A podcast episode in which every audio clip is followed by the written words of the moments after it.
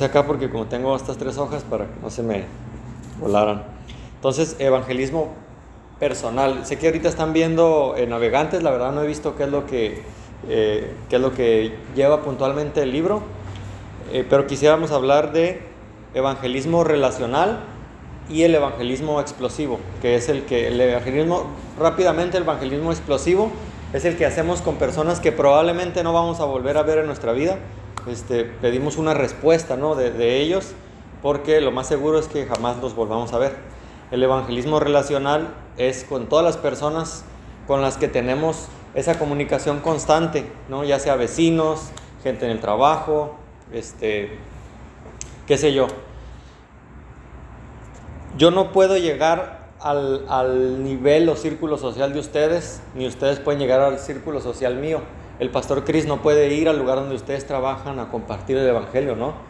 Pero por eso Dios nos puso en lugares estratégicos. No sé si, si sabemos eso. El Señor es el que nos ha puesto en lugares donde Pastor Cris no va a alcanzar a llegar, donde Toño tal vez yo no voy a llegar a donde Toño está. Entonces el evangelismo relacional es ese lugar con esas personas que conocemos, que nos conocen, este, y, y es de lo que, al, al, punto que vamos a ir ahorita. Séneca decía, Séneca era un pensador no cristiano, y él decía, no es que tenemos poco tiempo, es que perdemos mucho.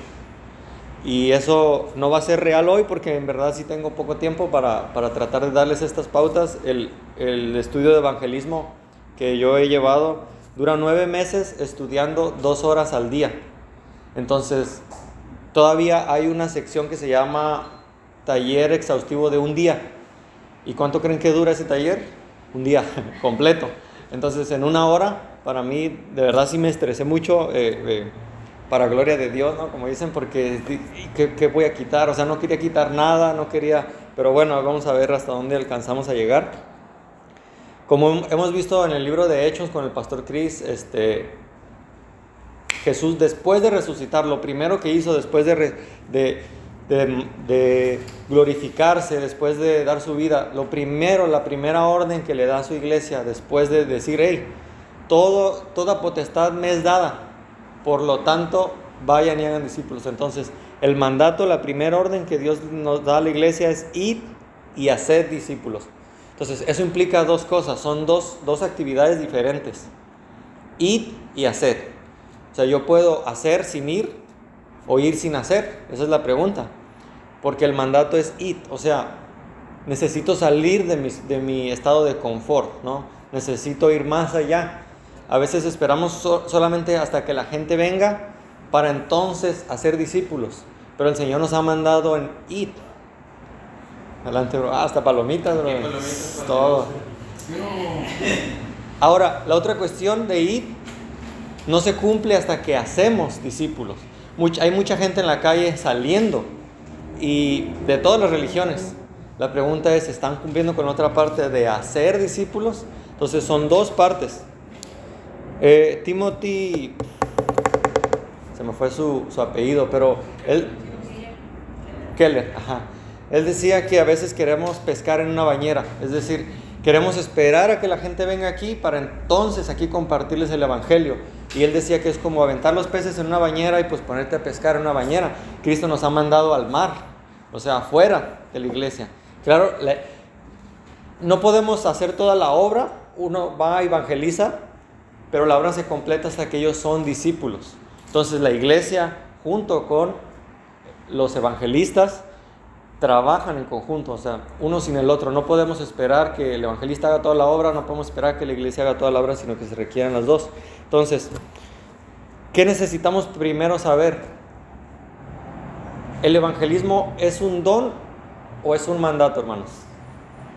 Mandato. Mandato. ¿Y cuál sería la diferencia entre dos? Don y mandato, perdón. ¿Cómo Pues podemos? es porque está en la Biblia nos lo dicen, ¿no? Ok. Pero también el don, muchas personas tienen ese don de Ok, evangelismo, ok, de ok. poder ir compartir y Ok. se- sienten ese, ese fuego, ¿no? Porque Sí, sí, sí. Entonces creo que Ok. Entonces, si yo no tengo el don de evangelismo, pues estoy libre. Entonces, pues, Señor, pues muchas gracias. Este, pero eso no es para mí, ¿no? Y la Biblia nos enseña algo sobre los dones. Y los mandatos. El mandato es para todos. O sea, los diez mandamientos son para todos. Yo no puedo decirle, Señor, es que engañé a mi esposa porque yo no tengo el don de, de la fidelidad. Hey, la Biblia dice, no cometerás adulterio. Ah, es que yo no tengo el don de no robar. Hey, es un mandato, te estoy mandando que no robes.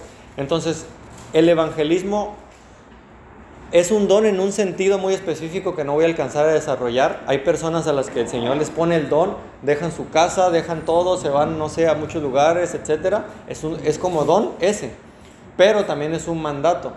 Y ese mandato nos los ha dado a todos. Vayan y hagan discípulos. Entonces, el evangelismo tenemos que entender que es un mandato y que si yo no lo quiero hacer, estoy viviendo en desobediencia. Seamos conscientes de eso. Sabemos que no somos salvos por obras, fallamos todos los días en los diez mandamientos, pero entendamos que ese es un mandato que el Señor nos ha dejado y que si no lo estamos haciendo, estamos viviendo en una desobediencia. Ahora, eh, honestamente yo nunca he sentido que tengo el don de evangelismo y no lo digo como una, eh, ¿cómo se dice? Una... Eh, humildad aparentada, no, o sea, yo no sé, yo sé que yo no tengo el don, pero he entendido que tengo un mandato. Y esa es la diferencia. Cuando entendemos que tenemos una ordenanza, como dijeron ahorita, sabemos lo que el Señor nos pide. Si el Señor es nuestro Señor y Él nos pide algo, entonces debemos hacerlo.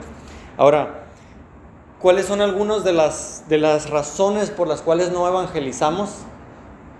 Y como no tengo tiempo de esperar como su respuesta porque vamos bien rápido, les diré lo que me han dicho en otros talleres y es, es que me pongo nervioso, es que no voy a saber qué decir, es que qué tal que se burlan de mí. Todas esas en quién están centradas, hermanos, en quién está centrado, en nosotros, ¿verdad? Entonces, en realidad todas nuestras excusas de por qué no, no compartimos el Evangelio son un temor egoísta porque está basado en nosotros. O sea, no pensamos en, es que Señor, se van a burlar de ti, no, se van a burlar de mí. Entonces, no sé si pudieron ver el video que les mandé, el principio bíblico. ¿Alguien se acuerda de las iniciales? No, porque era crea. RCCR. ¿Que alguien se acuerda de la primera R? Relacionarnos. Ok, vamos a ver esa primero. Relacionarnos. Y, les decía que queremos adaptar el evangelismo explosivo al evangelismo relacional. La primera parte en el evangelismo relacional ya la cumplimos, o sea, lo que hablábamos al inicio, con las personas que ustedes conviven todos los días, ustedes ya se relacionaron de alguna manera, ya los conocen, ellos ya saben quiénes son ustedes. Y la intención de este rápido taller, pues es que ustedes tengan confianza de cómo dirigir una conversación con sus familiares, amigos, personas en el trabajo. No a veces nos dejamos amedrentar pensando que nosotros somos los que tenemos que dar respuesta a todo lo que ellos nos preguntan. Y dejamos que la carga de la prueba caiga en nosotros. Y con esto que les quiero mostrar hoy, quiero dejarles claro las bases que ellos también tienen que dar una respuesta. Ellos también tienen que demostrar por qué creen lo que creen. Entonces, estas preguntas les van a ayudar a dirigir la conversación. No sé si se puede imprimir esta hoja, ¿no?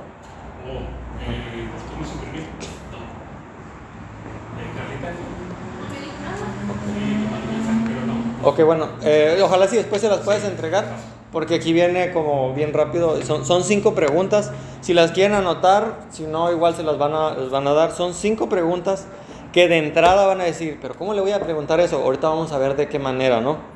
Eh, y estas cinco preguntas son para guiar la conversación, para tomar el control de la conversación y si puedes recordar estas cinco preguntas podrás dirigir con confianza cualquier conversación a la que tú quieras llevar con, con el evangelismo.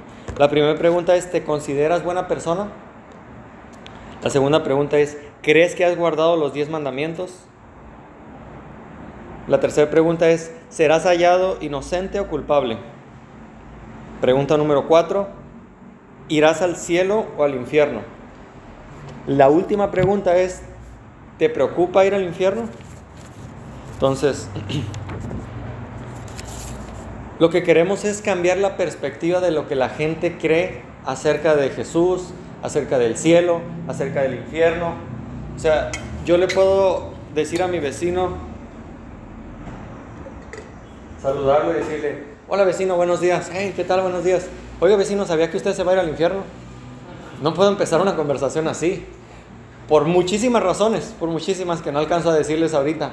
La primera de ellas es que... Se va a sentir atacado. Atacado, claro. La, otra de ellas es que muchas personas merecen ir al infierno, pero él no. Porque hay muchísimas mala gente, pero él no. Entonces, lo que queremos es cambiar la perspectiva de lo que ellos creen y, y, de lo que ellos piensan acerca de Jesús, acerca del cielo, acerca del infierno, acerca de ellos mismos. Hermana Carla, si usted va en un autobús y se sube una persona discapacitada que no, puede ver, ¿usted le cedería el asiento o se quedaría ahí? Pues sí, iba a sentar. Pero, pero no hay lugar, pues, o sea, el lugar. Sí, la- Para que se siente en su lugar, ok. ¿Eso sería bueno o malo? Bueno. ¿Y si les dijera que ese camión va en movimiento y que además ella es la chofer del, autobús? La perspectiva cambió. La, la perspectiva ha cambiado totalmente, ¿no? No puedo darle el asiento porque además el carro se está moviendo y además él es ciego. ¿Cómo le voy a dar el, el lugar del chofer? Entonces, eso queremos hacer en el evangelismo. Cambiar la perspectiva que la gente tiene acerca de todos estos cuestionamientos. Entonces, de la misma manera no podemos llegar a decirle a alguien te vas a ir al infierno porque no, ni siquiera entiende todo el contexto de lo que implica, ¿no? Entonces, ah, ¿cómo le explicarías a un ciego de nacimiento cómo es el color azul? ¿Cómo le explicarías? O sea, le dirías, ah, pues fácil hermano, solo le diría que el, que el, azul es como el mar. Ey, espérame, te estoy diciendo que él es ciego de nacimiento, jamás ha visto el mar. Ah, bueno, entonces le diría que es como el cielo. En el evangelismo tratamos de hacer eso, hermanos, tratamos de decirle a un ciego de nacimiento cómo es el azul. ¿Y cómo le vas a explicar algo a alguien que ni siquiera ha nacido de nuevo? Entonces necesitamos ir a lo, básico, a lo que Jesús nos enseñó. Queremos cambiar su perspectiva sobre el cielo, sobre el infierno, darle una perspectiva correcta y darles el panorama completo. Entonces, me hubiera gustado que tuvieran la hojita para que fueran conmigo, entonces me disculpan si voy muy rápido, pero este, si la, si la alcanzas a- sí, por favor, porque aquí vienen la- las preguntas, muchas gracias. Este,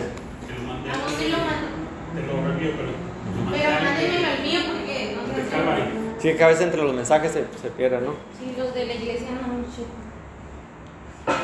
Ahora, la clave aquí es tratar de ser intencional y estar atento en nuestras conversaciones, estar atento a lo que él me dice, cómo puedo yo cambiar y darle vuelta a esa conversación eh, del día a día, llevar a las cosas espirituales. No sé si recuerdan a, Jesús con la mujer samaritana. ¿Cuál es la primera pregunta que le hace Jesús? Me hubiera gustado ir al pasaje, no vamos a ir por cuestión de tiempo, pero ¿alguien recuerda? Dame de beber.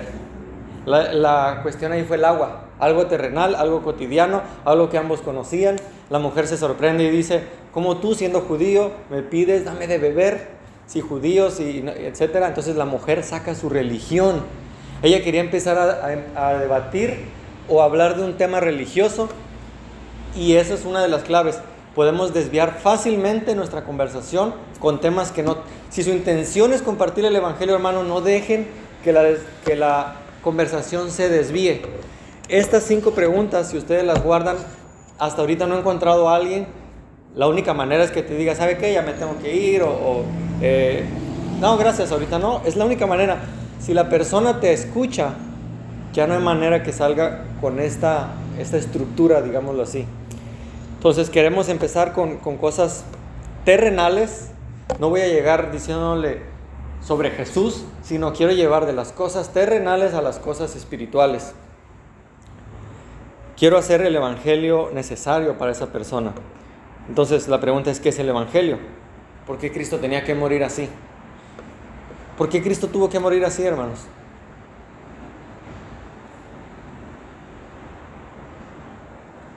para perdonar los pecados de todos. ¿Y por qué Él no simplemente dijo, ¿saben qué? Ya están todos perdonados, solo arrepiéntanse? En el Monte Calvario, Jesús le hizo una pregunta importante al Padre. Una pregunta que Él ya sabía la respuesta, pero que quería que nosotros supiéramos también esa conversación. ¿no? Y es, Padre, si hay alguna manera de que ellos se salven, pues, pues dame la hora y no, no pongas dentro, delante de mí esa copa. Y no hubo respuesta. ¿Por qué? Porque viene la justicia que satisface a mí. Porque necesitamos ser satisfechos por esa justicia. El hombre necesita justicia. Entonces, queremos darle a entender que necesita dos cosas, arrepentimiento y fe. Sin arrepentimiento, hermanos, la fe no salva. Porque una persona que no, ha, que no se arrepiente no ha entendido fe en qué y fe por qué. Ahora hay mucha gente que hoy en día sa- sabe de Jesús. Es más, adelante. Adelante. Tú inicia esta conversación con una persona y, y dile, oye, ¿sabías lo que Jesús hizo por ti? Y con seguridad todos, todos te van a decir que sí. Todos saben que Jesús murió y que murió por nuestros pecados. La pregunta es, ¿esa persona entiende lo que realmente pasó en esa cruz? ¿Esa persona ha entendido qué es el arrepentimiento y qué es la fe? Todos sabemos que esta silla existe, ¿verdad? ¿Por qué? Porque pues nuestros sentidos los digo, y la puedo tocar, puedo saber. Tengo fe, ahora, tengo fe en que esa silla me puede sostener. ¿Creen?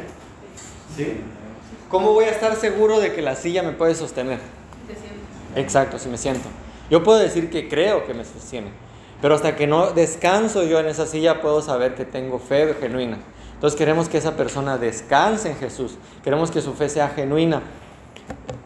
Se contaba la historia de, de- de un malabarista muy famoso que por sus proezas era conocido en, en todo el mundo.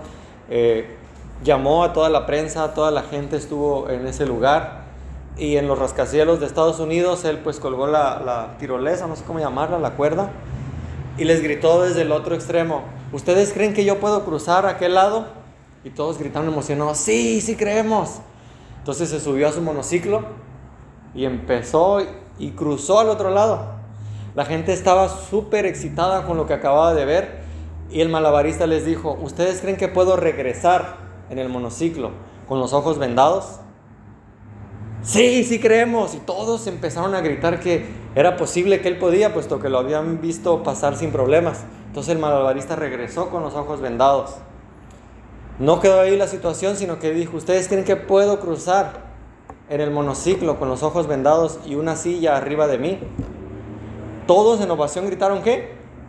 Sí, sí creemos. Entonces pasó al otro lado con la silla y su última pregunta fue, ¿ustedes creen que puedo pasar con los ojos vendados en el monociclo, con una silla arriba de mí y uno de ustedes sentado en la silla? De repente las personas se quedaron viendo, ¿no? Pero al final todos gritaron, sí, sí creemos. Bueno, ¿quién de ustedes quiere subir? Y ahí fue cuando se probó que verdaderamente sí creían que él podía, pero con otras personas, porque puesto que era algo muy riesgoso para ellos no era suficiente. Entonces, queremos que la persona entienda completamente qué es el arrepentimiento, qué es la fe y que Cristo es suficiente para sostenerlos. No queremos que piensen que sí es sus obras más Cristo, sí es su religión más Cristo, sino que como ese malabarista queremos confiar, que ellos confíen, perdón, en Cristo totalmente. Como decía, es un método que no falla porque es el método de Cristo. Entonces, ah, a ver cuánto tiempo llevo. Muchas veces nos podemos frustrar porque queremos ser segadores. Siempre queremos ser segadores. Queremos que cuando compartimos en ese momento la, la persona caiga de rodillas, caiga llorando y que haga con nosotros la oración de fe. Pero no, Cristo no solo nos ha mandado a ser segadores, sino en inglés es ah, ha- harvest, como no, harvest como pues, como no, ay, perdón, sembradores. Lo voy a decir así porque no encuentro otra, mi inglés es tan malo que no recuerdo bien, como jardineros. O sea, queremos sembrar la tierra, queremos prepararla. Labra- labrador, ajá, exacto. No solo llegar a cortar y esperar, que si el Señor nos permite, qué bueno. No estoy diciendo, o te está- o si esa persona casi te está preguntando, oye, cuéntame de Cristo. No, es que yo solo soy jardinero. No, o sea, queremos ver las dos oportunidades, pero a veces nos frustramos pensando que si la persona no recibe en ese momento, pues no hicimos nuestra obra. Y no, hermanos, la verdad es que muchos de los que estamos aquí, muchas personas antes de que nosotros recibiéramos a Jesús, hicieron esa obra de estar cosechando, de estar sembrando, de estar dejando eso. Y un día alguien, por obra de Dios, que el Señor ya estuvo trabajando en ese corazón de piedra, nos compartió y dijiste, "Ay, es que no, ¿cómo puede ser que nunca había visto esto? Y tú dices, oye, pero si yo te he compartido como mil veces, ¿y por qué? No, pero es que el Señor sabe cuándo. Entonces, nos ha dejado esa tarea de estar haciendo la obra de jardinero y también de segador. Queremos, en este evangelismo relacional, queremos dejar una piedra en su zapato. No se frustren si la persona en ese momento tal vez no quiere escucharlo, si en ese momento hizo como que no le importaba, qué sé yo. Queremos dejar una piedra en su zapato. ¿Saben qué molesta es una piedra en tu zapato? Intenta caminar con una piedra en tu zapato. Y pues sí, puedes un rato a lo mejor como que, ok, pero llega un momento que te vas a quitar esa piedra y vas a, ah, caray, ¿cómo llegó hasta ahí? ¿No? Queremos que Dios haga su obra. La persona se acuesta a dormir pensando que no pasó nada, pero ese día, hermanos, el Señor hizo algo. Y dice que su palabra no regresa vacía. Dijo que puso en nuestra conciencia un ayo. Bueno, y será lo que me dijo este loco de Jorge, que será verdad eso, ¿no? Como que... Entonces queremos dejar una piedra en el zapato, en el evangelismo relacional es nuestra intención. Si podemos llegar a, como dicen algunos evangelistas, que yo no, no es como mi, mi manera de decirlo, pero lo llaman así, cerrar el trato, y cerrar el trato llaman como llegar a la oración de fe, qué bueno. Pero si no, simplemente conformarnos con dejar esa piedra en el zapato, esa persona sabrá que hay algo que no lo deja estar cómodo. Entonces, hay un manual que se llama Manual para Testificar de... eh, después también si se lo mando a Genaro, es, es muy corto. Eh, ah, qué bueno, muchas gracias, hermano. Si quieren ir viendo su hojita, vamos apenas en la R y vamos a cómo empezar en una conversación normal. Si una persona, hermanos, llega a Jesús con un motivo que sea diferente al, al estar a cuentas con Dios, o como dijo Víctor, a, a encontrar esa justicia, si una persona llega con cualquier otro motivo a Jesús, esa persona no está lista para ser salva, hermanos. Esa persona no está lista para ser salva. Incluso podemos llegar a, a- dar conversa- eh, una conversión, conversión falsa, donde esta persona ya iba feliz con su vida, como iba, ¿no? con, una, eh, con una venda en los ojos, directo a ese precipicio. Y le dijimos, si creen en Jesús y todos tus problemas se van a acabar. Y él dijo, bueno, yo sí quiero conocer a ese Jesús que va a acabar con todos mis problemas. Bueno, haz la oración de fe, la hace. Ahora no solo va ciego, ahora va con unos audífonos cantando una alabanza hacia el mismo lugar que ella iba. Una persona que está orgullosa, o sea, que tiene orgullo en su corazón, no está lista para, para el Evangelio, porque Dios no salvará a nadie que sea orgulloso. Santiago 4.6, que acabamos de ver el libro de Santiago, dice que Dios resiste a los soberbios y da gracia a los humildes. Ahí, ahí lo tienen en su... Bueno, por ahí lo puse. Eh, bueno, esa, no está- esa nota no está ahí. Este, pero si lo quieren anotar, Santiago 4.6. Y esa es la ley en el evangelismo. Ley para el soberbio, gracia para el humilde. Una persona que viene, hermano, a, a- a ti pensando pues que Él no es tan malo, que además todas las religiones son lo mismo y que además sí es Jesús, pero también tenemos a María por este lado y qué tal que hay de Buda, ¿no? Esa, una persona así necesita más ley para que su corazón sea quebrado. No necesita gracia, porque si le das gracia lo que estás haciendo es lo que dijo Jesús, darle las perlas, y perdóneme, pero así lo dijo Jesús, a los cerdos. Es tirar la gracia como si fuera nada. Entonces, Dios resiste a los soberbios y da gracia a quién? A los humildes. Por otro lado, si una persona llega, oye, ¿sabes qué? Es que estoy quebrando. No puede ser, el Señor ya no me puede perdonar. Ya no necesitas darle ley. Esa persona lo que necesita es gracia. ¿Ok? Entonces, tengamos esa pauta siempre en nuestras conversaciones. Ley para el soberbio, gracia para el humilde. Y Santiago nos sigue describiendo cómo se ve la experiencia de alguien que, que quiere la salvación. Santiago 4, 9 al 10. Afligíos y lamentad y llorad. Vuestra risa se convierta en lloro y vuestro gozo en tristeza. Humillaos delante del Señor y, Él os exaltará. Entonces, ¿cómo vamos a testificar a alguien y llevarlo al punto donde su pecado le da asco y su pecado no, no está tranquilo, no, no, no quiere su pecado y clama, Dios tenga misericordia de mí, un pobre pecador, como dijo David en el Salmo. ¿Cómo vamos a llegar ahí? Bueno, queremos ayudarle a entender que es la naturaleza pecaminosa y que merece la ira de Dios. Y repito, no vamos a llegar diciéndole, vas al infierno, este, no, no, no, vamos a ver, ni siquiera hemos podido entrar ahí, pero entiendan eso, que Dios resiste al soberbio y da gracia al humilde. Eh, volvamos al ejemplo de la mujer samaritana, empieza con una conversación terrenal, el agua, y Cristo, la mujer que hace, quiere sacar su religión, quiere cambiar el tema, pero Cristo ¿qué hace? ¿Alguien recuerda lo primero que hace? ¿Trae a quién? A tu marido. Uno de los mandamientos, no cometerás adulterio. Jesús no le dijo, oye, eh, en Éxodo tal dice que, porque no, ella sabía. Es más, hermanos, ni siquiera necesita ser una persona que ha leído la Biblia. Dios escribió su ley en su corazón, en el corazón de todos, en el corazón de las personas, los indígenas o una isla remota donde nunca han conocido una civilización. Ellos saben que es malo matar. ¿Por qué? Porque Dios escribió esa ley. Entonces, trae a tu marido, le dice Jesús a la mujer. Y la mujer dice, como que le inventa algo, no. La mujer confiesa su pecado y le dice, bien has dicho, porque cinco maridos has tenido y con el que ahora estás, bueno, le lleva la ley, le da ley, ley, ley. Y la mujer que dice, reconoce que él es profeta y, el Señor le da gracia. Si vamos al pasaje, no vamos a ir, pero si lo leen, por favor, lo- búsquenlo. El Señor Jesús le da gracia, porque ella reconoce su condición delante de Jesús. ¿Y qué es lo primero que hace después de reconocer? Dice el pasaje, que fue y le contó a otros de quién era Jesús. Porque cuando conoces al Señor, lo que quieres hacer es que otros también lo conozcan. La pregunta es cómo, ¿no? Por eso estamos aquí. Entonces, ah, en este ejemplo, ley y luego gracia. El siguiente ejemplo es el hombre rico. El hombre rico que dice, maestro bueno, ¿qué más le pregunta? ¿Qué haré yo para heredar la vida eterna? Qué bien haré, ¿verdad? Él pensaba que, que había algo que él podía hacer para ganarla. ¿Él era humilde o era soberbio? Porque la, verdad se, se acercó con una manera humilde en el sentido de qué bien haré. Pero verdaderamente en su corazón, ¿era humilde o era soberbio según el pasaje?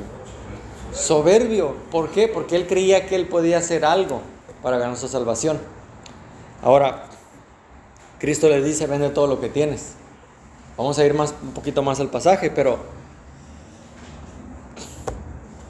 le dice, fíjense, cualquiera de nosotros esperaría que alguien se acerque con esta pregunta. Yo, yo quisiera que mi tío se acercara con esta pregunta y me dijera, oye Jorge, ¿y qué debo hacer para ganar vida eterna? Uy, yo quisiera que me hagan esa pregunta, hermano.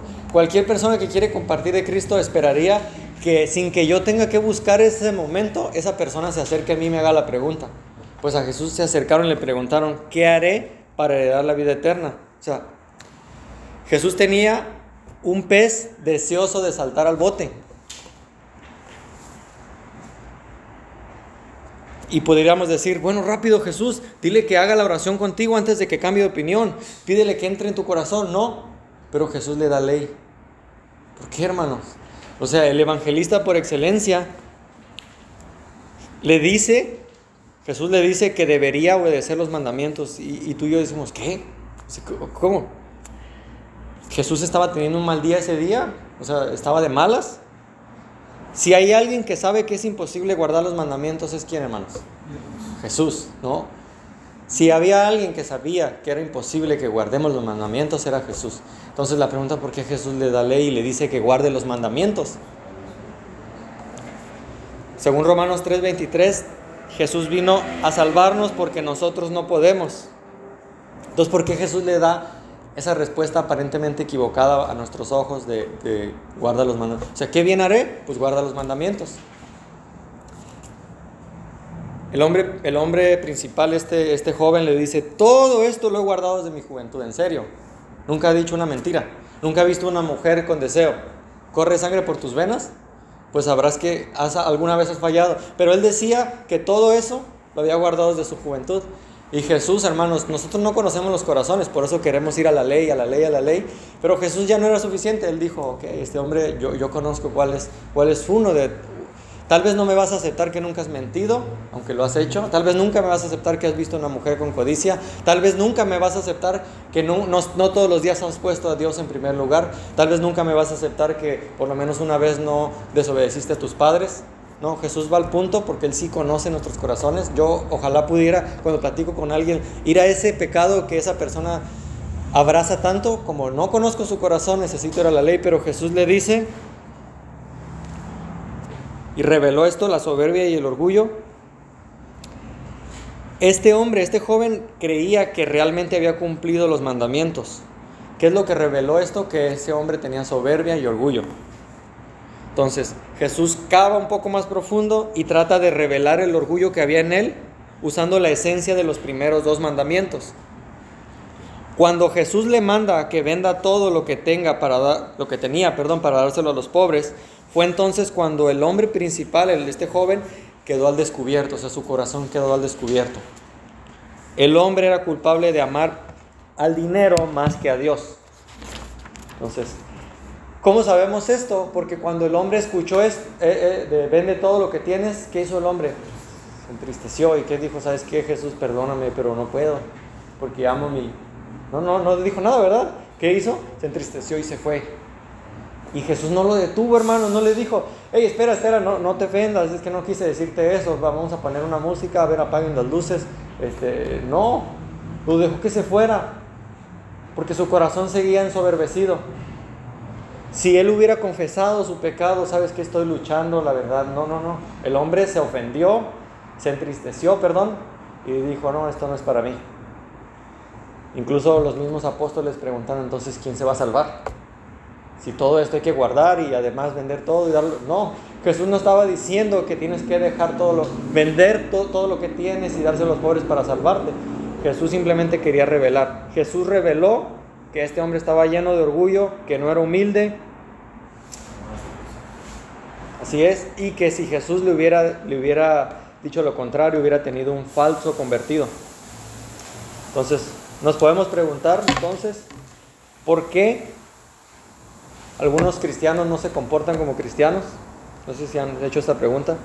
¿Por qué tantas personas en nuestras iglesias no leen su Biblia? ¿Por qué tantas personas no vienen a los estudios? ¿Por qué tantas personas eh, eh, no ofrendan? Posiblemente, no sé, pero tal vez han venido a una falsa conversión y no han entendido el mensaje del Evangelio. Tal vez siguen ensoberbecidos en su corazón y siguen creyendo que como ahora vienen, a lo mejor ya ahora son buenas personas y entonces Cristo los va, los va a salvar. Bueno, perdón, ya me desvié un poco. Este, entonces, la, la primera pregunta, yo no sé cómo van a llegar a esta pregunta, hermanos, pero ustedes quieren llegar a esta pregunta. Es una conversación normal. Este, recientemente murió, ¿saben quién murió? Un, personaje muy importante en la historia, la reina Isabel. Oye, ¿miraste las noticias? Sí, la reina Isabel ¿qué onda, no? Yo pensé que era reptiliano, no, no sé, que nunca iba a morir, ¿no? este, y sabes qué, eso me ha, hecho, me ha hecho pensar, bueno, ella tenía tanto dinero, o sea, estoy inventando un, ejemplo, ¿no? Porque puedes, puede ser el, el, tema que tú quieras, hermano, el tema con el que te sientas cómodo, el fútbol, no sé qué sé yo, una serie, no, no sé, yo no sé, pide al Señor que, digo, Jesús dijo que a veces no sé si Gabriel me puede dar con el pasaje o Genaro o, alguien o Víctor, pero dijo que los hijos del, son más sagaces a veces, hermanos, que nosotros. Porque ellos usan cosas para engañar a la gente y nosotros que, conocemos de Cristo a veces pídanle esa, esa sabiduría, ese entusiasmo, esa, esa creatividad para entablar esa conversación. Porque a veces los hijos del, del maligno son más sagaces que nosotros para buscar. ¿Lo puedes leerlo? Dice, y alabó el amo al mayordomo malo por haber hecho sagazmente, porque los hijos de este siglo son más sagaces en el trato con sus semejantes que los hijos de luz. Bien. Entonces, este, sí, mira, teniendo tanto dinero, fíjate, y me hizo pensar, si ella murió teniendo todo lo que tiene, yo me afano en mi trabajo, ¿qué va a pasar el día que muera? ¿No, nunca te has preguntado eso? ¿No? O sea, llevar llevar la conversación a, otra, otro nivel. O sea, en 150 años, como viene en su hoja, estos son solo algunas como pautas.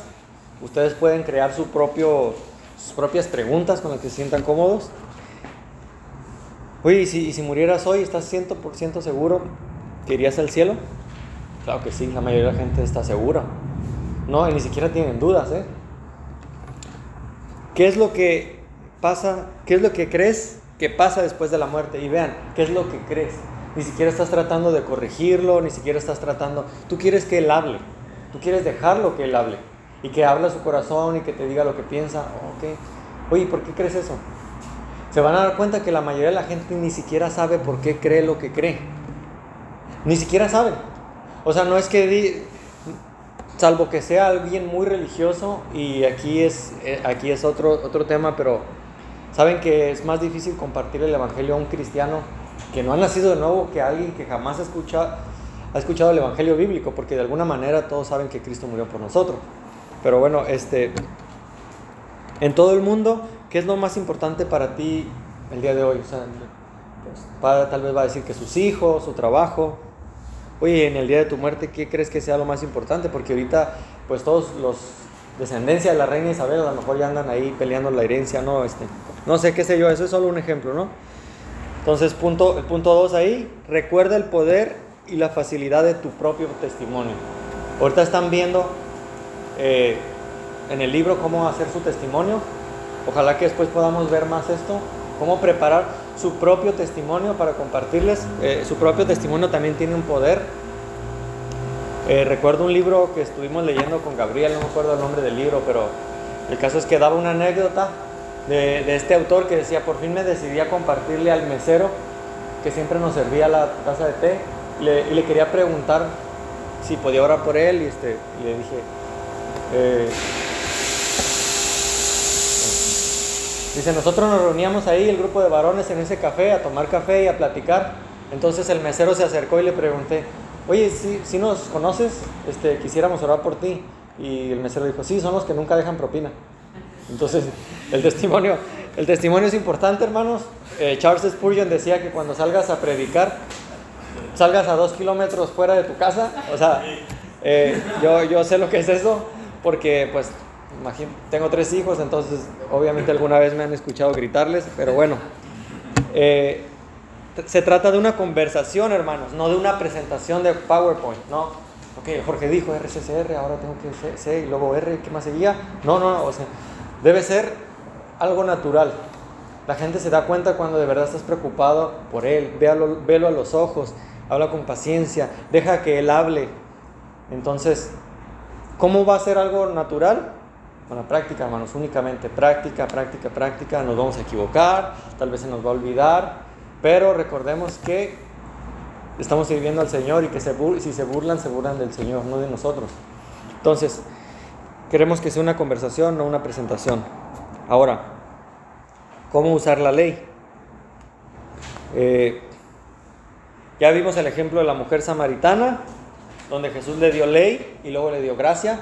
Vimos el ejemplo del hombre rico, donde solo le dio ley, no le dio gracia.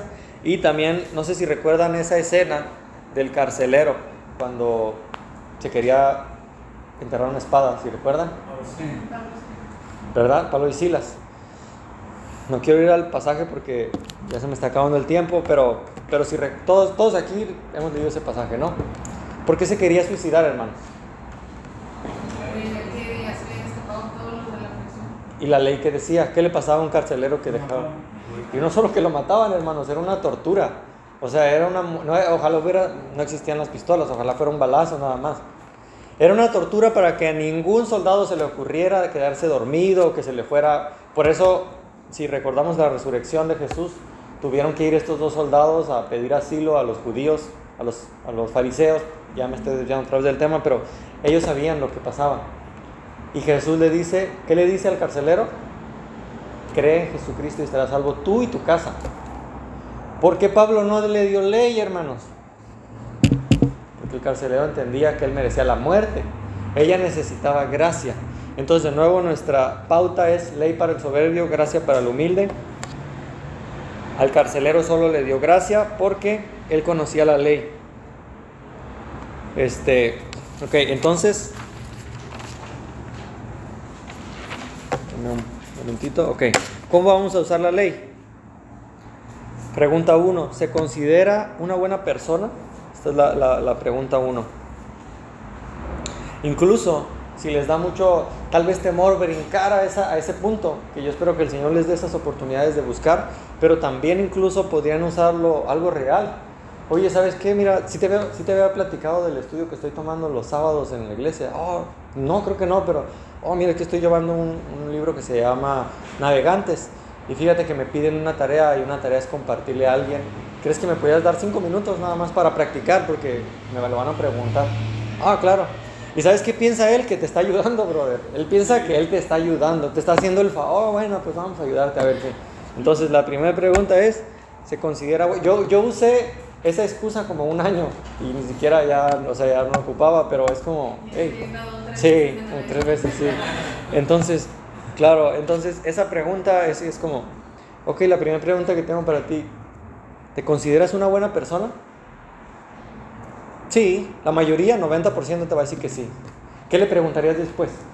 ¿Qué le preguntarías? Ya te dijo que sí. ¿Por qué? Ahí está, buena pregunta. Entonces dejas que él hable y te diga por qué cree eso. ¿Por qué cree él que es buena persona? Déjalo que hable. Ah, porque hay más malos. Porque mira, nunca he hecho esto. Porque no le he llevado nada daño a nadie. Entonces siempre nos comparamos con quién, hermanos. Con alguien peor que nosotros. O sea, uno nunca se compara con Jesús. Entonces, es la primera pregunta que viene ahí. ¿Te consideras una buena persona? Entonces, ¿quieres abrir la conversación? Ya sea con, oye, ¿me podrías ayudar con esta tarea de evangelismo? No sé. Eh, preguntarle a la persona en tu trabajo, hey, ¿qué tal tu fin de semana? Casi siempre nos preguntan, hey, ¿cómo estás? Bien, ¿tú bien? Así, porque ya, ok, gracias, bye, ¿no? Pero hay veces que hay oportunidad de, de, de ¿Qué, hey, ¿Qué tal tu fin de semana? Cuando estás con alguien, ¿no? En el comedor, este, qué sé yo, de la oportunidad. Bien, es, es bien. Y la persona generalmente, los que al menos por educación te preguntan, ¿y qué tal el tuyo? Uy, no, déjame contarte, ¿no? Este, fíjate que la iglesia estuvo muy suave, fuimos el domingo y apenas empezamos un libro, fíjate, libro de Hechos. Yo no sabía que, que el libro de Hechos habla de toda la historia del contexto de, de, de Roma, cómo vivían, fíjate que Estoy inventando un ejemplo, ¿no? Ustedes usen su... ¿Sabías que los romanos tenían tan buen sistema de carretera que, gracias a eso Pablo pudo viajar tan rápido por los caminos? No había como personas que hicieran... O sea, usa algún dato importante que, órale, no, qué bueno. Este, eh, no sé, qué sé yo, buscar esa, esa oportunidad. Hey, mañana vamos a, no sé, ¿qué harás mañana? No, pues a la iglesia, a la iglesia. ¿Quién va temprano a la iglesia? ah, pues mira, fíjate que yo me consideraba una buena persona y yo creía que, qué sé yo, ahí está esa pregunta, ¿te consideras una buena persona? Generalmente dicen que sí. ¿Crees que has guardado los diez mandamientos? No, pero yo no creo en la Biblia, yo no creo en eso. No, no, no, mi pregunta no es esa. ¿Crees que has guardado los diez mandamientos? Esa es la siguiente pregunta. Pues yo creo que sí, ¿no? La Biblia, perdón. La Biblia dice, no mentirás. No, no, no. El rey te está buscando. Déjenme darles una breve historia de este ejemplo. Un grupo de hombres se rebela contra el rey y tratan de usurpar su trono. Viven en el bosque y pasan sus días deshonrando al rey.